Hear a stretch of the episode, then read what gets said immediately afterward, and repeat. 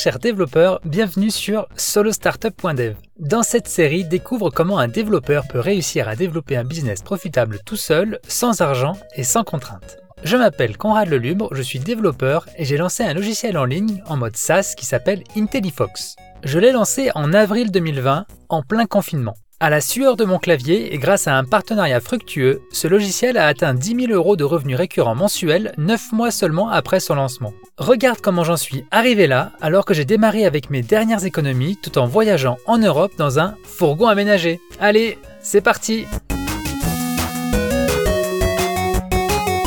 La méthode pour trouver la bonne idée d'application. Comment faire pour trouver la bonne idée d'application? Le prochain Facebook, le prochain Twitter, franchement, ça me paraissait impossible. Tout était déjà pris, tout était déjà imaginé, et la moindre idée existait déjà. Dans cet épisode, tu vas découvrir les deux conseils essentiels que j'aurais aimé avoir avant de démarrer. Premièrement, je vais t'expliquer pourquoi si tu commences avec l'idée, il y a de fortes chances que tu te plantes. Et deuxièmement, je vais t'expliquer la bonne manière de trouver THE idée d'application en démarrant avec une communauté et en explorant ses problèmes. C'est parti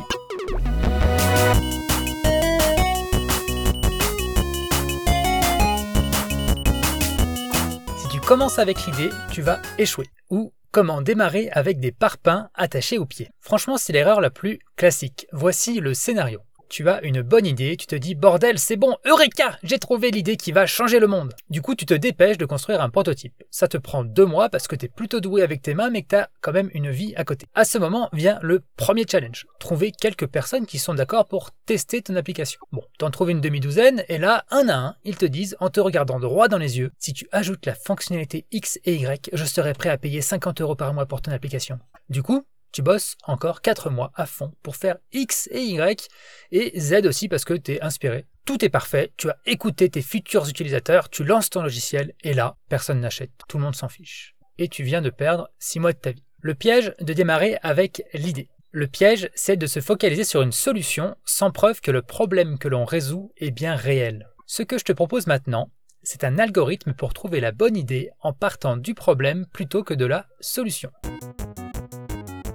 La communauté d'abord, l'idée ensuite. Tout le message que je veux te faire passer dans cet épisode est maintenant, alors écoute avec attention. Démarrer avec l'idée, c'est une grave erreur que tous les entrepreneurs commettent un jour dans leur vie. On est obsédé par l'idée, alors qu'en réalité, le seul truc important, ce sont les gens impactés par ce que tu vas créer. Ces gens, tes futurs utilisateurs, font partie de communautés. Ces communautés, ce sont des groupes Facebook, des forums, des newsletters, etc peu importe. Ils sont regroupés autour d'une lutte commune. Que ce soit une passion ou un business, ils échangent pour faire avancer leur quotidien.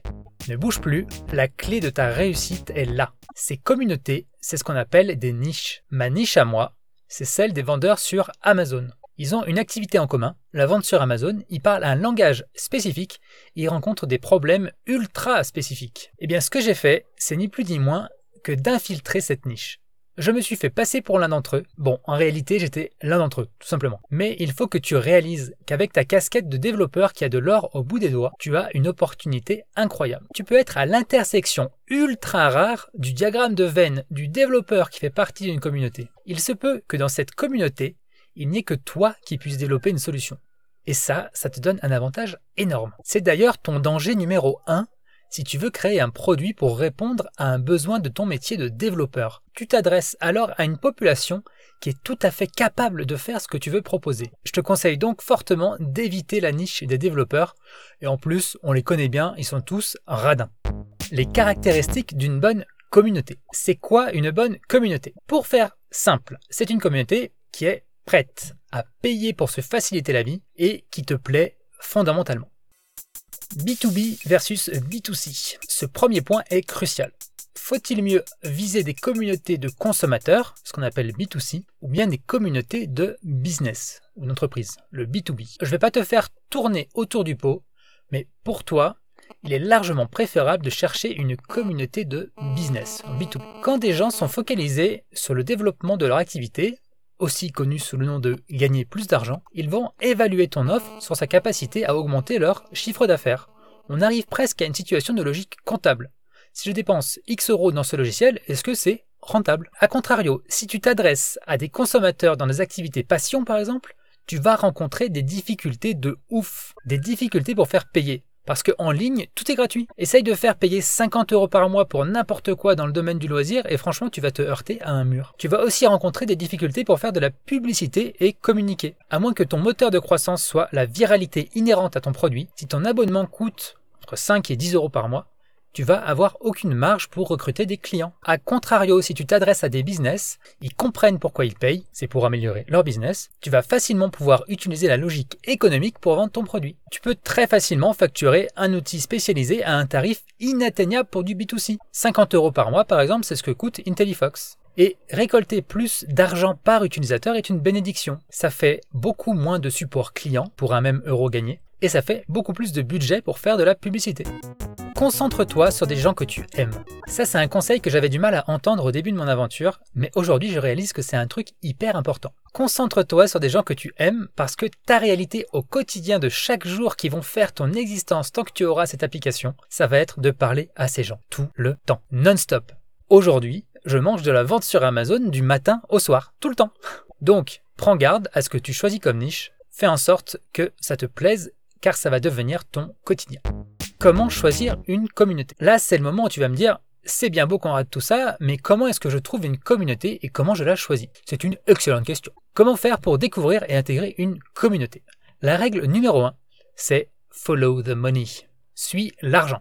Le plus simple dans le domaine, c'est de chercher des moyens de gagner de l'argent en ligne ou hors ligne. Pourquoi suivre l'argent? C'est pas un peu réducteur? Tu ne gagneras pas ta vie avec ton application si ton public ne peut pas ou ne veut pas l'acheter. Tu peux créer une application pour la cueillette des champignons, mais c'est pas ça qui va financer ta maison. Pour moi, c'était la vente sur Amazon par exemple, une opportunité claire avec une tendance qui était déjà évidente en 2019. Une fois que tu as détecté un moyen de gagner de l'argent, creuse le sujet au maximum. Comprends comment ça marche et rejoins des groupes de gens qui font cette activité. Regarde des vidéos sur YouTube, achète des formations et après, c'est à toi de jouer. Observe les difficultés que rencontrent les membres de la communauté observe tes propres difficultés, aide les autres, crée des liens, et aussi surtout comprends qui sont les figures d'autorité, les leaders d'opinion. En commençant par la communauté de gens focalisés autour d'une problématique commune, tu vas voir émerger des problèmes récurrents. Tu vas pouvoir creuser les difficultés en posant des questions ouvertes et en multipliant les entretiens informels. De là, tu pourras faire émerger des idées de solutions pour les difficultés que tu auras observées, car c'est là la différence fondamentale entre l'approche commencer par l'idée versus commencer par la communauté d'un côté, tu commences avec une hypothèse d'une solution et tu essayes de l'adapter à un public. De l'autre côté, tu commences avec l'observation des problèmes réels et tu crées une solution pour aider des gens que tu connais et avec qui tu as des liens. Bonus, comment faire du B2C tout en faisant du B2B Alors, ce n'est pas parce que ton logiciel est à destination des consommateurs qu'il ne peut pas être plutôt vendu à des business. Tu peux très bien créer une application en marque blanche et la vendre à des entreprises. Laisse-moi te montrer un exemple. Imaginons que tu veuilles créer une application de suivi d'entraînement parce que tu es fan de CrossFit. Une première solution serait de la vendre directement aux consommateurs. Tu auras probablement du mal à les convaincre de s'abonner à ton service pour plus d'une dizaine d'euros par mois. Ils préféreront probablement trouver une version gratuite du même truc. L'alternative consiste à vendre l'application directement au coach ou aux salles de sport avec un axe totalement différent de communication. Un truc du genre augmenter votre valeur ajoutée. Tu permets alors aux coachs et aux salles de sport de mettre leur marque sur l'application, c'est le concept de marque blanche, et tu leur donnes non plus un outil d'entraînement, mais un outil de communication pour leur marque. Tu vois, c'est la même application, mais avec deux stratégies complètement différentes. C'est une stratégie qui est tout à fait valide aussi pour des applications à vocation sociale d'ailleurs. Imaginons que tu souhaites aider les demandeurs d'emploi. C'est presque immoral de les faire payer pour un truc qui va les faire sortir du chômage, car ils sont déjà en situation précaire. Une solution consiste alors à vendre ton application à Pôle emploi, par exemple. Alors évidemment, il y a d'autres challenges à relever, mais j'espère que tu comprends l'idée.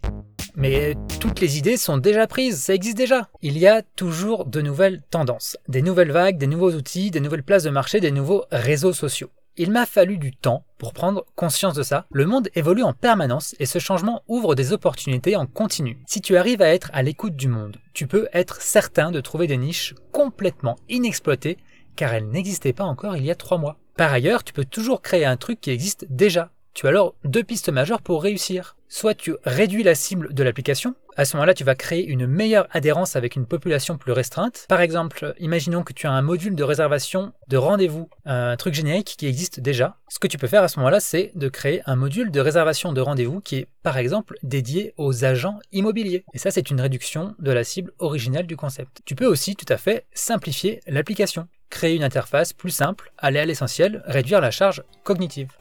Conclusion. Trouver une idée n'est pas un objectif en soi. Une idée ne vaut rien du tout. Une idée ce n'est qu'une hypothèse, et une hypothèse qui sort de ton imagination. Commence par observer des problèmes de personnes réelles en intégrant des communautés. Crée alors une solution à ces problèmes réels que tu auras observés. Résiste à la tentation de créer un prototype à partir d'une simple idée. Ta priorité, c'est de trouver une communauté de personnes avec lesquelles tu vas aimer passer du temps.